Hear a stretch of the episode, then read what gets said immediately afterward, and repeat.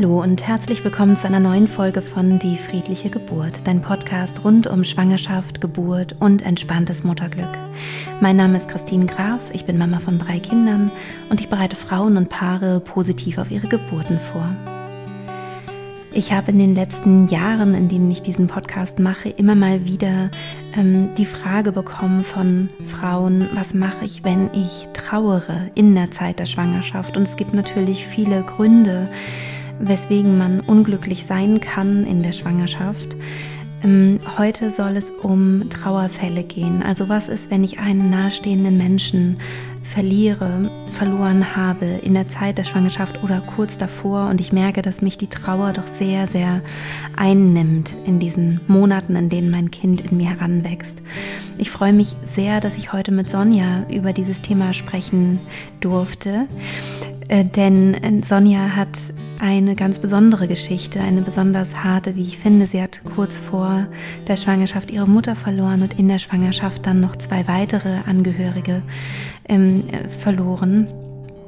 Und sie hat Wege gefunden, wie sie damit umgehen konnte, wie sie, ähm, wie sie es geschafft hat, die Trauer zu leben und gleichzeitig sich auf ihr Kind zu freuen. Und genau darüber sprechen wir in diesem Interview. Du kannst uns gerne auch zusehen. Es gibt wieder ein YouTube-Video dazu. Und wenn du gerade selbst betroffen bist, dann wünsche ich dir natürlich von ganzem Herzen, dass du dir die ein oder andere Inspiration vielleicht mitnehmen kannst und sie dir hoffentlich auch hilft und dich unterstützt oder vielleicht hast du auch Ideen, was dir gut tun kann. Sonja spricht in dieser Podcast-Folge nicht nur über, ähm, über die Trauerbewältigung, sondern sie spricht auch über ihre Geburt, die, wie ich finde, auch sehr, sehr viel Mut macht, auch wenn eine Geburt vielleicht nicht so verläuft, wie man sich das zuerst vorgestellt hat, ähm, kann eine Geburt trotzdem positiv sein. Und ich finde, dass Sonja da einen ganz tollen Blick drauf hat, ähm, der auf jeden Fall sich lohnt, auch äh, einmal ja anzuschauen und in sich aufzunehmen, denke ich. Ich wünsche dir ganz viel Freude mit diesem Interview. Hallo liebe Sonja, herzlich willkommen hier in meinem Podcast. Ich freue mich sehr, dass du heute über deine Geschichte ein bisschen erzählen magst, ähm, vor allem weil es auch eine sehr persönliche Geschichte ist. Ähm, vielleicht magst du dich einmal vorstellen zu Beginn. Ja, hallo, ich bin die Sonja. Äh, ich komme aus Leipzig und lebe äh, jetzt in der Schweiz, in der französischen Schweiz im schönen Wallis.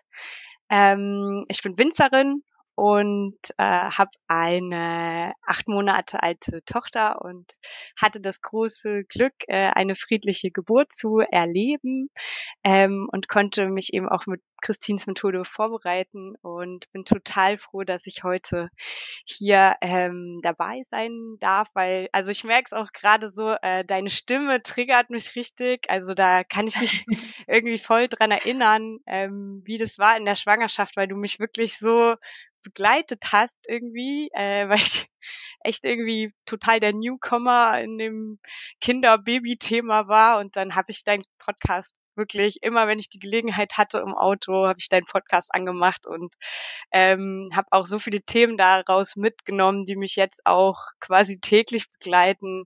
Ähm, ja, und deswegen freue ich mich total hier zu sein. Ja, schön. da freue ich mich natürlich auch sehr. Du hattest ja in der Schwangerschaft ähm, mit ein paar Herausforderungen zu, zu kämpfen, kann man, glaube ich, schon sagen. Ähm, vielleicht magst du da uns auch einmal ein bisschen mitnehmen.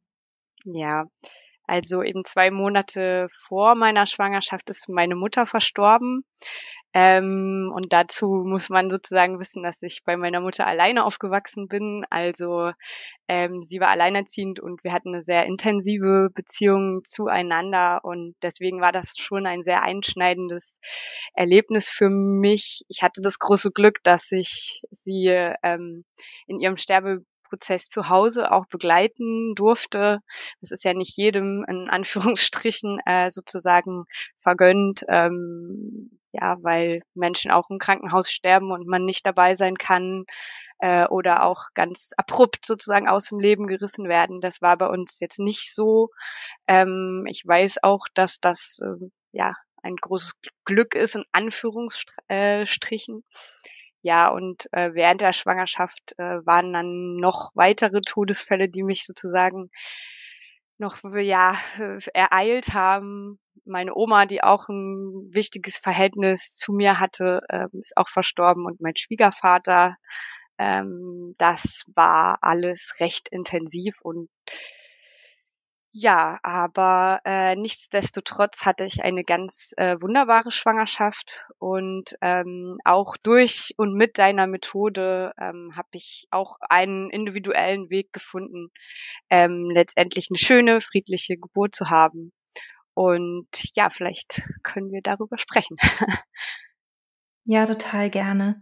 Also erstmal ähm, ist es ja schon super herausfordernd vor der, vor der Schwangerschaft, was du erlebt hast mit deiner Mutter und dann eben nochmal diese beiden äh, Schicksalsschläge dann während der Schwangerschaft. Wie bist du damit umgegangen oder was, was vielleicht erstmal noch, was waren vielleicht die Herausforderungen auch für dich während der Schwangerschaft dann mit diesen Gefühlen und, mh.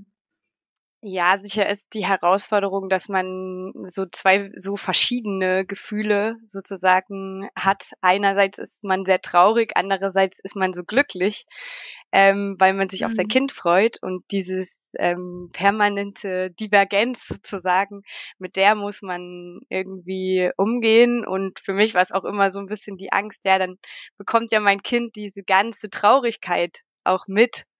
Ähm, ja. Und gerade das war so ein bisschen auch für mich der Grund, warum ich mich dann auch intensiv damit beschäftigt habe, was ich in der Vorbereitung auf die Geburt auch machen kann, damit äh, ich sozusagen in Anführungsstrichen ähm, besser vorbereitet bin auf die Geburt, als, als ich auf den Sterbeprozess meiner Mutter vorbereitet war. Das klingt jetzt blöd, warum ich das mhm. so vergleiche, aber Sterben und Geburt hat doch irgendwie ziemlich viel miteinander zu tun. Ähm, das habe ich auch mhm. gemerkt, so ähm, zwischendurch. Äh, und das war so ein bisschen der Grund, warum ich auch gesagt habe, okay, auf die Geburt bin ich besser vorbereitet. Und deine Methode mhm. hat mir total geholfen, ähm, zu sagen, okay, es gibt diese Momente, wo ich die Hypnose mache, wo ich eben ganz äh, intensiv ähm, mich mit meinem Kind verbinde. Und in dem Moment denke ich auch nichts anderes. Da kann ich nicht traurig sein in dem mhm. Moment. Das geht nicht.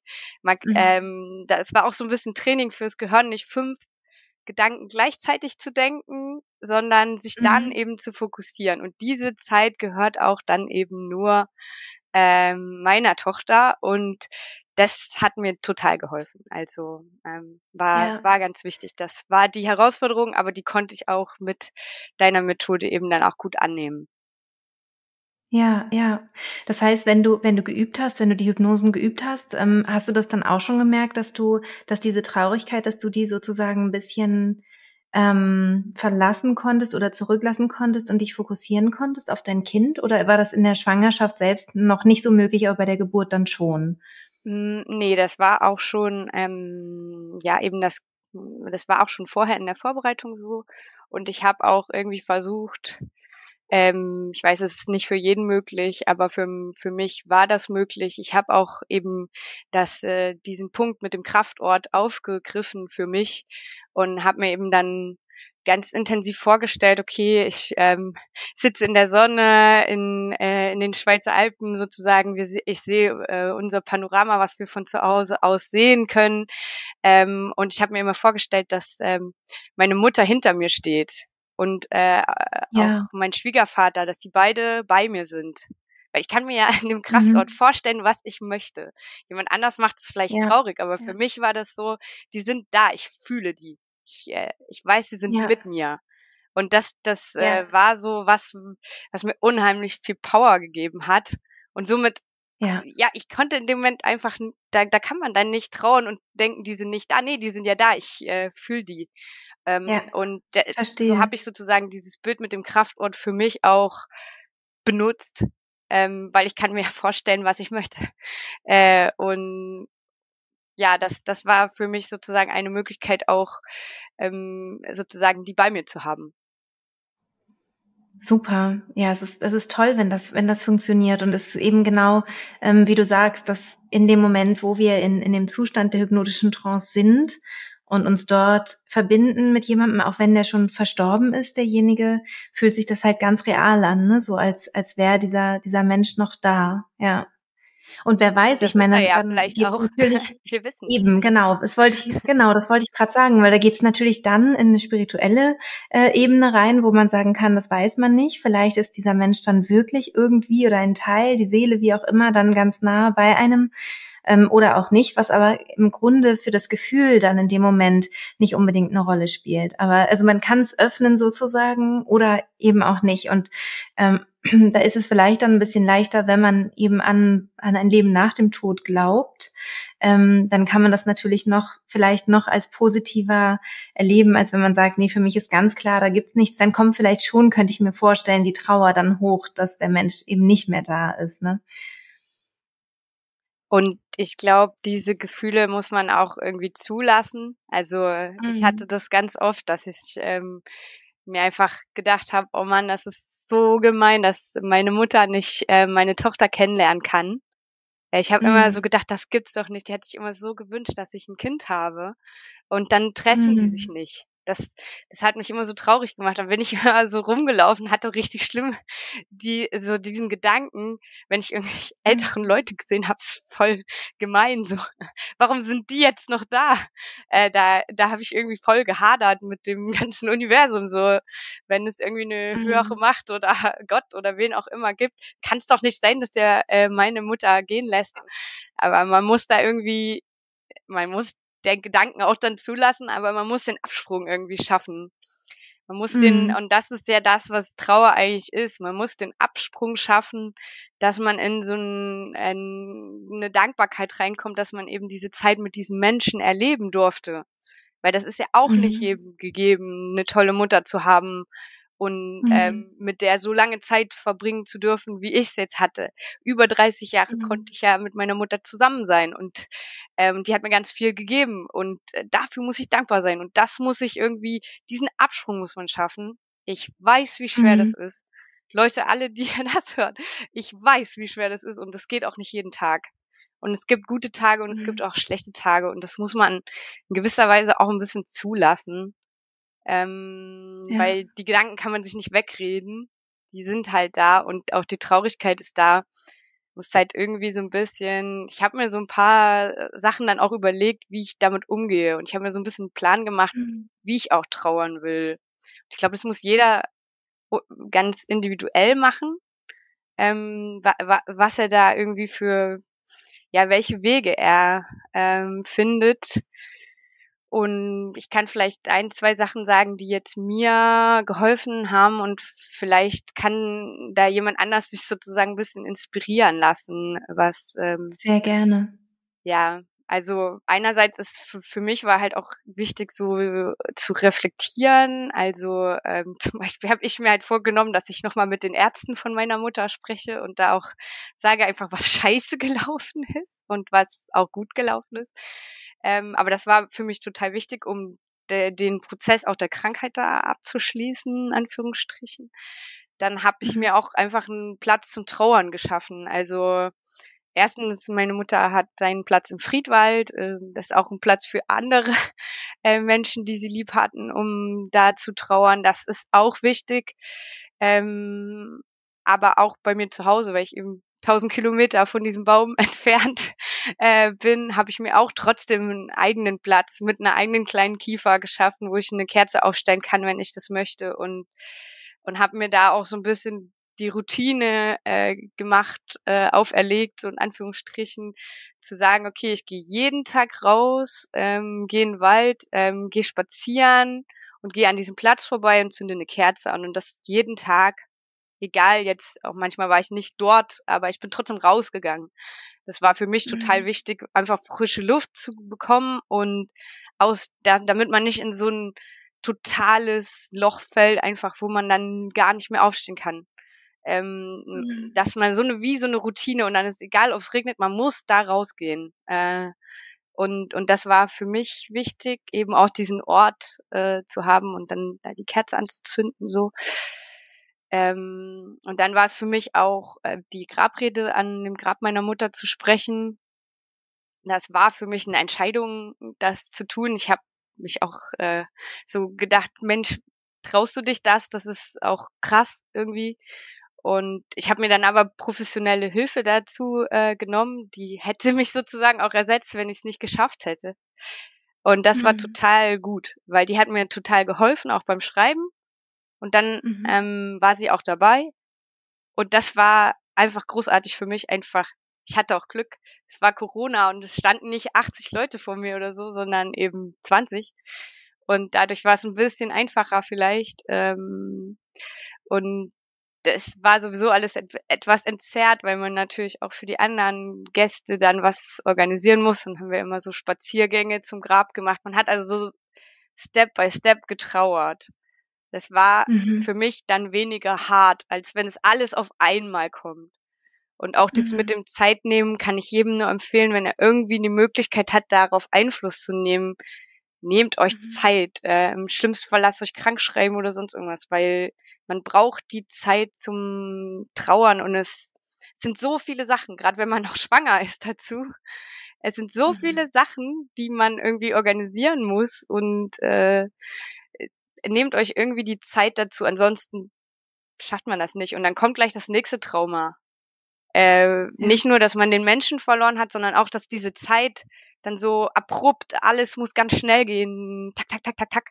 Ähm, das geht mhm. aber nicht. Also ich hatte auch das große Glück, dass es eben zwei Monate gedauert hat, bis wir die Beerdigung überhaupt machen konnten, wegen Corona und noch ganz vielen anderen Sachen. Ähm, und das war für mich ein großes Glück, weil ich hatte die Zeit, das langsam zu machen und alles ähm, nacheinander zu organisieren. Also Zeit mhm. kann ich auch nur irgendwie empfehlen, dass man sich die, die nimmt sozusagen, ja. Ja, und dann habe ich mir noch vorgenommen, habe ich noch nicht gemacht. das sind jetzt von den, ich hab's, deswegen sage ich es jetzt hier, dann ist es auf alle Fälle ähm, mal irgendwo ähm, manifestiert. Äh, ich habe mir auch vorgenommen, eine Fernwanderung zu machen und äh, um die Zeit zu haben, auch nochmal äh, zu reflektieren. Und jetzt äh, ist der Plan, dass ich die mit meiner Tochter zusammen mache. Ähm, mhm. Und wir trainieren schon fleißig. Äh, und ich will das machen. Ähm, das auch alleine, also oder nicht alleine, sondern mit meiner Tochter, aber dass ich einfach die Zeit habe, um nochmal alles Revue passieren zu lassen, weil es einfach unheimlich viel passiert ist ähm, in dem letzten Jahr. Und jetzt komme ich so langsam runter oder äh, habe ja zum Glück die Elternzeit, um runterzukommen. Ist auch nicht jedem vergönnt, kann ich nur sagen, den Mutterschutz bitte nutzen, weil hier in der Schweiz gibt's gar keinen vorgeburtlichen Mutterschutz. Das muss man sich mal vorstellen. Mhm. mhm. Also nutzt die Zeit und äh, es ist nicht wichtig, dass ein Babyzimmer eingerichtet ist. Das ist schön, wenn ihr das machen wollt, ist das toll. Großartig, wenn ihr Freude dran habt, aber wenn es gibt ganz viele Prioritäten ähm, und ihr müsst euch entscheiden und baut euch nicht die ganze Schwangerschaft mit Terminen zu und klebt euch alles zu, ähm, was euch dann lähmt sozusagen. Gerade für die Trauer braucht man gar keinen Termin am besten. So wenig wie möglich, weil man, das ist, es kann so viel Unvorhergesehenes passieren, dass man eben den nicht so guten Tag hat. Wenn man dann funktionieren muss und alles ähm, äh, abarbeiten muss, dann bricht man irgendwann zusammen das schafft man nicht. Das, äh, deswegen klebt euch nicht zu ja. mit Terminen. Das ist ja. überhaupt nicht wichtig für äh, euer Kind, dass, dass, dass da alles schön dekoriert ist. Es ist, äh, oder was es für Klamotten anhat. Es ist das Allerwichtigste, dass ähm, ihr bei dem seid, äh, mental und, und, und euch die Zeit eben nehmt, euch ja darauf vorzubereiten, was jetzt kommt und auch die Zeit für die Trauer zu nehmen. Du hattest ja ganz zu Beginn gesagt, dass du ähm, ja auch Angst hattest, mit diesen Gefühlen irgendwie dein Baby im Bauch zu belasten. Wie bist du denn damit umgegangen? Ja, ich habe ähm, das meinem Kind erklärt, was einfach passiert, also in Gedanken. Ähm, mhm. Ich habe ihm einfach gesagt, dass ich nicht ähm, also dass ich nicht sie meine. ähm, wenn ich traurig bin und dass das halt jetzt so ist und dass wir da beide zusammen irgendwie durch müssen. Das mache ich ungefähr jetzt auch, wenn sie auf der Welt ist, sage ich ihr dasselbe. Dann müssen wir jetzt leider durch. Äh, mhm. manchmal passieren eben auch Sachen, die nicht so toll sind. Ähm, ich habe es einfach in Gedanken erklärt. Das war meine Herangehensweise. Und eben zu sagen, okay, ähm, die ähm, Hypnosen, das ist die Zeit, wo ich nur auf dich fokussiert bin so und nicht traurig bin. Und das war mhm. mein Herangehensweise, sage ich jetzt mal, wo ich gesagt habe, okay, das das ist mein Plan dazu. So. Ja, ja.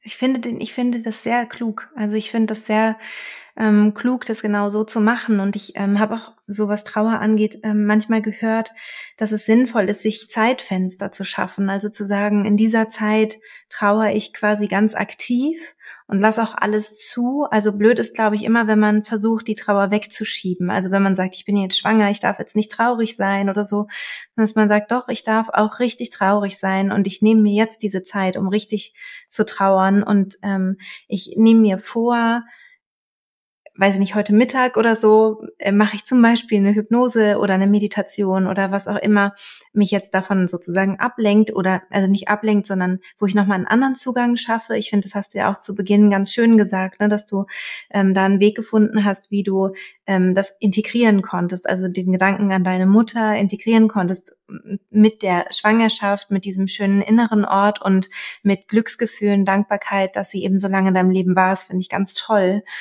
Und, ähm, und jetzt habe ich eben sozusagen dann eine Zeit, ähm, in der es mir auch gut gehen darf. Und ich weiß auch, es kommt dann wieder die Zeit, die habe ich mir wieder eingeplant, wo ich wieder die Trauer zulasse. Ich weiß nicht, ob das immer so möglich ist.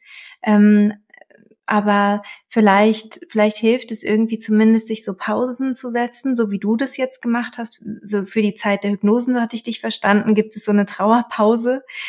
Ähm, was denkst du denn darüber? Ist sowas überhaupt möglich? Also zu sagen, so ich traue jetzt ganz aktiv, aber danach mache ich hier was anderes sozusagen und dann lasse ich die Trauer wieder zu, wenn sie kommt oder so.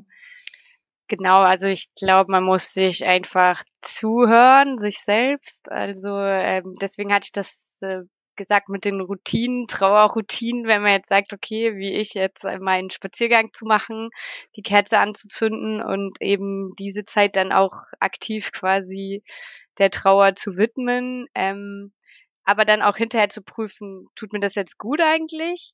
Ich habe das durchaus mhm. auch gehabt mit Menschen, die ich getroffen habe. Ähm, und das ist interessant, also äh, die natürlich auch um meine Mutter getrauert haben. Äh, und da waren eben auch Menschen dabei, die haben mich sehr stark runtergezogen. Und mhm. da habe ich dann mir zugehört und habe einfach äh, mir selbst gesagt, okay, ich muss diesen Kontakt einschränken, weil das war für mich, hat mir nicht geholfen, es hat mich runtergezogen. Dann waren aber auch Menschen dabei, die das eben, wo es sich gut angefühlt hat. Und ähm, das sind nicht immer die Menschen, wo man es erwartet am Anfang. Das ist total interessant. ähm, man muss einfach sich selbst äh, beobachten und dann auch sagen, okay, was tut mir gut jetzt? Und da muss man krass egoistisch sein, weil man ist schwanger. Und da darf man dann auch einfach sagen, okay, ich kann nicht. Ich kann nicht. Es tut mir leid. Ich kann heute nicht. Ähm, und auch morgen ja. nicht und wahrscheinlich übermorgen auch nicht. Und das machen wir dann irgendwann mal. Ähm, und dann ist es vielleicht besser. Und dann lieber ähm, den Kontakt einschränken und es nicht so doll äh, zulassen und sich dann lieber mit sich selbst beschäftigen. Also so ist es bei mir gewesen. Die Termine krass mhm. runterfahren und äh, äh ja, nur sich auch, manche brauchen das ja, dass andere mit ihnen zusammentrauern. Okay, das ist, das mhm. verstehe ich aber sucht euch die richtigen Leute aus äh, und beobachtet euch hinterher, wie geht's euch dann? Geht's euch besser oder geht's euch ja. schlechter? Ja, ja, total gut und total wichtig, ne, so bei sich zu sein und ähm, wie du eben auch gerade gesagt hast, so einen ganz ähm, positiven Egoismus ähm, zu haben und und gut für euch zu sorgen, auf jeden Fall, ja. Mhm. Wie war es denn bei dir, als dann diese, diese anderen ähm, Trauerfälle auch noch kamen, also während der Schwangerschaft? Hast du dir dann irgendwie auch Hilfe geholt oder ähm, wie, wie, wie hast, bist du denn damit umgegangen? Ja, in gewisser Weise auch da entwickelt man ja auch so eine gewisse Routine. Ähm, sag ich jetzt mal so, Hilfe geholt habe ich mir nicht. Aber ich habe auch gewusst, dass mir wichtiger ist, eben sozusagen auch einfach die Zeit einzusetzen, für mich einzusetzen und auch alleine zu sein. Ähm, und klar, man äh, hadert halt mit der Welt dann mal kurz, weil man so denkt, was denn noch alles? Was denn noch alles? Das gibt's doch nicht. Ja. Ähm, was habt ihr alles mit mir vor? Das gibt's doch nicht. Ähm, und das diese Momente gibt es auf alle Fälle. Ähm, aber dann, natürlich muss man in dem Moment, das waren dann auch nicht meine nächsten Angehörigen, sondern die Angehörigen meiner nächsten Angehörigen. Klingt jetzt blöd, aber im, in dem mhm. Fall ist man nochmal ganz anders betroffen, weil man dem ja äh, da auch nicht gut helfen kann. Dann tut man, also ich hatte ja die Erfahrung sozusagen schon gemacht und habe halt einfach sozusagen versucht, meine Erfahrung zu nutzen und zu sagen, was hat mir damals geholfen, so. Und manchmal ist es auch einfach da zu sein und gar nichts zu sagen äh, und, und, einfach diese Zeit durchzustehen zusammen und auch da sich wieder eben den Raum schaffen zu sagen, okay, ich nehme Abstand und ähm, ja, kann nur die Zeit eben einsetzen, die mir zur Verfügung steht, die extra ist, weil da gibt's noch leider andere Sachen, die man auch machen muss. Und da halt einfach gut für sich zu sorgen und sich zuzuhören. Ähm, ja. Und das einfach durchzustehen, weil es kommen einfach bessere Zeiten. Es ist so. Ja, ja, so ein bisschen Augen zu und durch, ne? So. Ja. Ja, gibt's bestimmt auch äh, Profis, die noch andere Ideen haben. Deswegen, wer, wer mhm. das Gefühl hat, er, er braucht Hilfe, der sollte sich die holen, weil die gibt's bestimmt. Ich kenne mich einfach nur nicht aus damit. Aber ähm, ja, da ich hatte mir ja zum Beispiel bei der Grabrede jemanden geholt, der ein Profi ist. Und das ist so hilfreich. Jemand auch, der mhm. sich mit Sterben auskennt. Weil das kennen mhm. wir alle nicht mehr. Wir kennen uns alle nicht mit Sterben aus. Das ist einfach so. Ja. Geburtsvorbereitungskurs, ja, das, ne? äh, das machen viele. Ob, das ja. machen, äh, aber theoretisch müssen es ja nicht alle Leute machen, weil nicht alle gebären. Aber eigentlich sterben müssen wir auf alle Fälle alle. Und wir haben aber alle überhaupt keine Ahnung, wie das geht. Ja. Das ist so. Ja, das, das, ist manchmal so ein bisschen, okay, äh, ja, ist nicht wichtig, aber es ist eigentlich verdammt wichtig. Ähm, und ja. das war ja auch bei mir ein bisschen der Grund, ähm, dass, dass ich eben meine Mutter zu Hause begleiten durfte und sie halt sozusagen auch in meinen Armen verstorben ist, ähm, war für mich auch der Grund, ähm, zu sagen, okay, ich wünsche mir eigentlich eine Hausgeburt. Ähm, weil mhm. ich einfach gemerkt habe, sowas wie Tod und Geburt, das gehört eigentlich gar nicht ins Krankenhaus. Ähm, mhm. Und das war mein Gefühl dazu so war es halt. Und deswegen habe ich mir so gewünscht, eigentlich eine Hausgeburt zu machen. Habe dann aber auch mhm. schnell, relativ schnell festgestellt, dass äh, die Chancen sehr gering sind, dass ich das irgendwie realisieren kann. Ähm, ja. Und habe aber natürlich auch durch deinen Podcast und so schon gewusst, hey Sonja, es kommt nicht auf den Ort an. Ich habe wirklich äh, äh, losgelassen, total losgelassen. Das mhm. weiß ich mhm. auch, dass das mein ganz großes Manko war. Äh, loslassen muss ich echt üben. Äh, ich bin mhm. immer so ein Mensch, ja, ich bin 150 Prozent in der Situation und versuche noch für die anderen noch mitzudenken und immer schlagfertig und immer noch, ja, aber genau das braucht's halt gerade nicht, wenn man irgendwie mhm. friedlich mhm. werden will. Man muss genau das Gegenteil machen. Ähm, und ja. dieses Loslassen, da will ich auch einfach noch was Positives sagen, weil ähm, ich hatte dann losgelassen. Ich habe akzeptiert, okay, ähm, ich bin jetzt gerade erst in die Schweiz ausgewandert, habe jetzt gerade das mit meiner Krankenversicherung geklärt. Ähm, also es ist absolut chancenlos, jetzt zwei Monate vor, äh, vor Geburt noch eine Hebamme zu finden. Ähm, also vergiss es gleich wieder, Sonja. Und äh, gerade bei uns Im Wallis ist jetzt auch nicht so viele alternative Geburtsorte gibt's da nicht. Ähm, also war für mich mhm. klar, ich krieg das Kind im Krankenhaus und es wird auch alles gut. So, ähm, und dann hatte ich mhm. losgelassen mhm. Und auf einmal kriege ich die Telefonnummer von einer Hausgeburtshebamme und da rufe ich da an und die sagt so, na, da komm doch mal vorbei. und ich so, das gibt's doch nicht. Das gibt's doch nicht, das kann doch nicht sein. ähm, und wir haben uns ja. auch gleich verstanden und sie war super pragmatisch und genau mein, äh, mein Geschmack sozusagen, war natürlich auch meine Muttersprache. Es ist auch mhm. toll. Ähm, und ja, auf einmal hatte ich eine Hausgeburtshebamme und habe es überhaupt nicht erwartet mehr. Ähm, ich hatte ja. eine Hausgeburtshebamme, aber gar kein Haus, weil wir waren auch noch am Renovieren und die Heizung nicht fertig und alles nicht äh, so, äh, wie es geplant war natürlich irgendwie. Und mhm. dann äh, musste ich mir erstmal musste ich mir erstmal was organisieren. Habe ich mir eine Ferienwohnung genommen und ähm, habe das der Hebamme erklärt und die war auf alle Fälle, die war total, okay, klar, ist doch kein Problem. Ist genauso gut. Und dann war das sozusagen auch noch organisiert und ich dachte, ja, jetzt kann's losgehen. Das ist alles super. Ja, und genau. Und es hat auch genau. geklappt mit der Hausgeburt? Äh, nee, es hat leider nicht geklappt. also meine Geburt war relativ lange. Also ähm, war nicht ähm, schlimm, aber lange.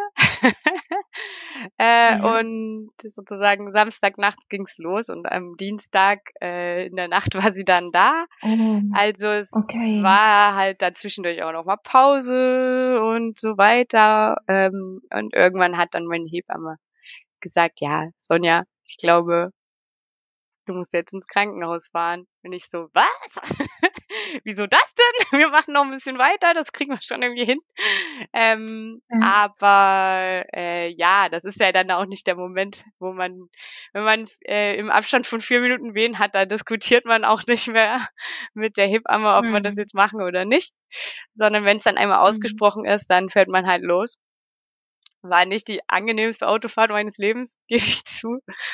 Aber mhm. ähm, ja, ich war auch auf alles, auch da auf alles vorbereitet. Also äh, bin dann so ein bisschen in den Überlebensmodus gewechselt, weil dann so auf mhm. 1000 Meter, 1500 Meter Höhe und mussten halt auf 600 runter. Das heißt, man fährt halt einfach Serpentin runter und äh, das mit Wehen eine halbe Stunde lang. Ja, da bin ich so ein bisschen, ja, habe ich geatmet, ja. Aber das habe ich jetzt An nicht mit Bauchatmung gemacht, sondern habe einfach gedacht, ja. okay, Hauptsache überhaupt atmen.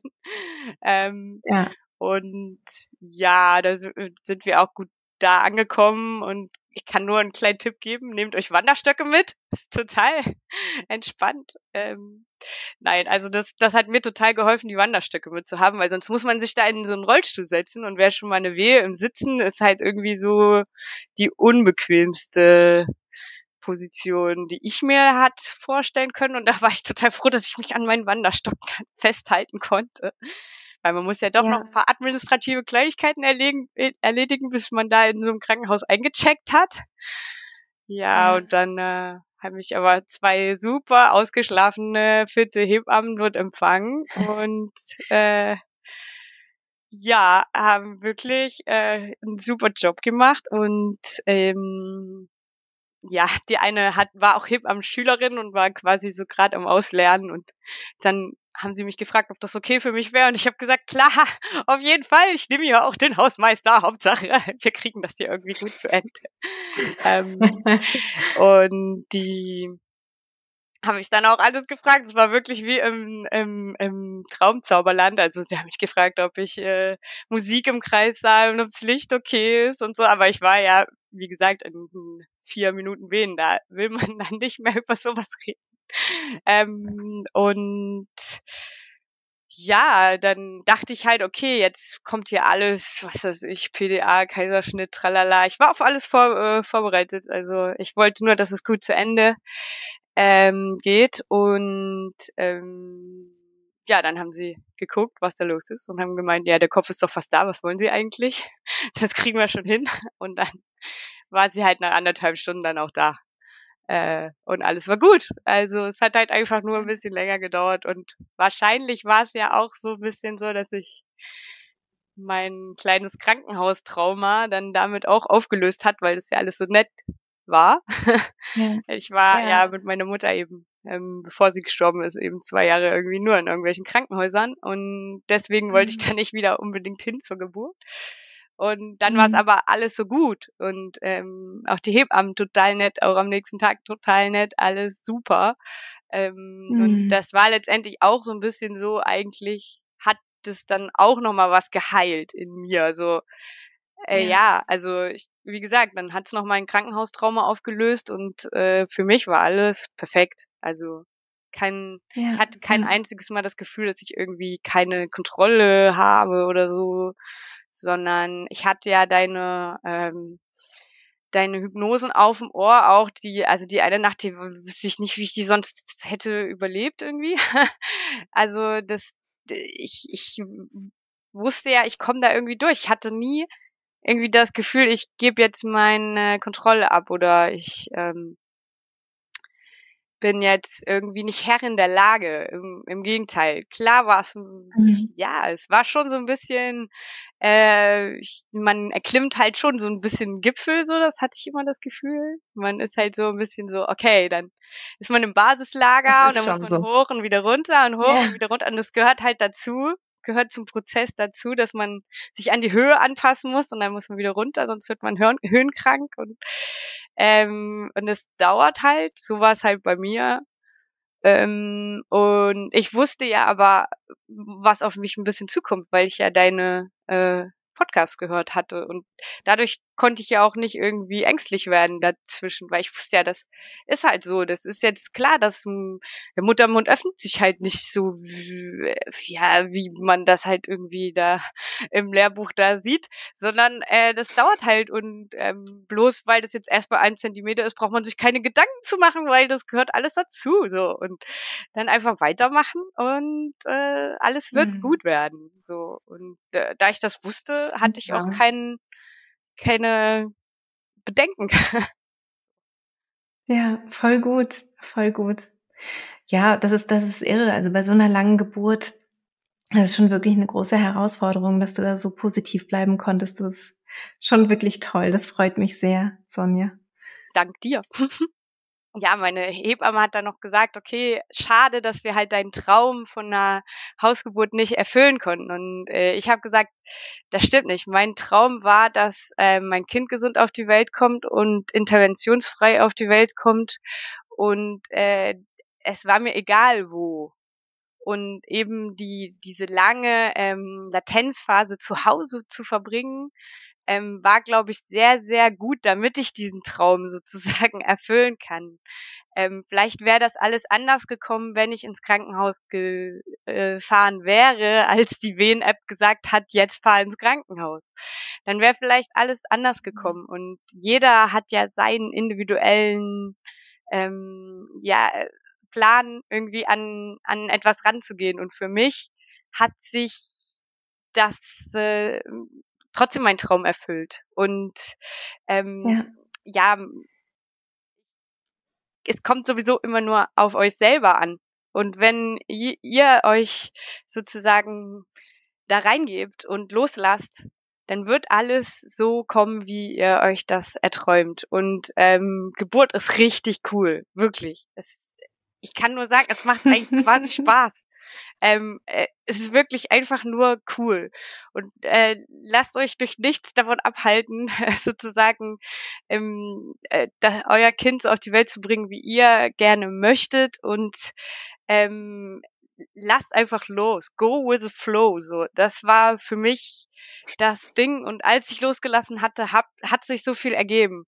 Und genauso ist es beim Gebären auch. Wenn man loslässt, dann ergibt sich so viel und es wird so werden, wie das zu euch passt. Äh, und genauso wie es bei mir war, ähm, auch, auch, dass ich noch ins Krankenhaus fahren musste, hat dazugehört. Und das war gut so.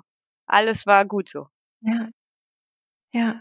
Ja, das sind ganz tolle Worte ähm, von dir. Vielen Dank. Also gerade dieses ähm, es hängt halt nicht am Ort oder es hängt auch nicht äh, letztendlich an einer Intervention oder Nicht-Intervention. Das ist nicht der entscheidende Punkt, sondern der entscheidende Punkt ist, ähm, dass, dass es einem gut geht dabei, so gut wie es gehen kann. Und ähm, das ist eben auch möglich mit Interventionen, das ist auch möglich mit einer Bauchgeburt, das ist auch möglich mit einer Verlegung äh, der Hausgeburt in ein Krankenhaus. Und ähm, ja, das Vielen, vielen Dank, liebe Sonja.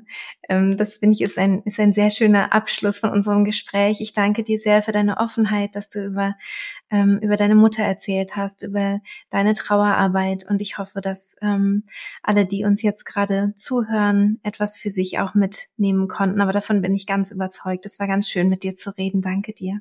Für mich auch. Ja, das war es schon mit dem Interview mit Sonja. Ich freue mich sehr über ihre Offenheit und ähm, dass sie uns ein bisschen mit auf die Reise genommen hat, was ihr gut getan hat. Und ich hoffe, dass du für dich deinen Weg findest, um mit deiner Situation gut umgehen zu können. Und wünsche dir natürlich von ganzem Herzen alles, alles Liebe.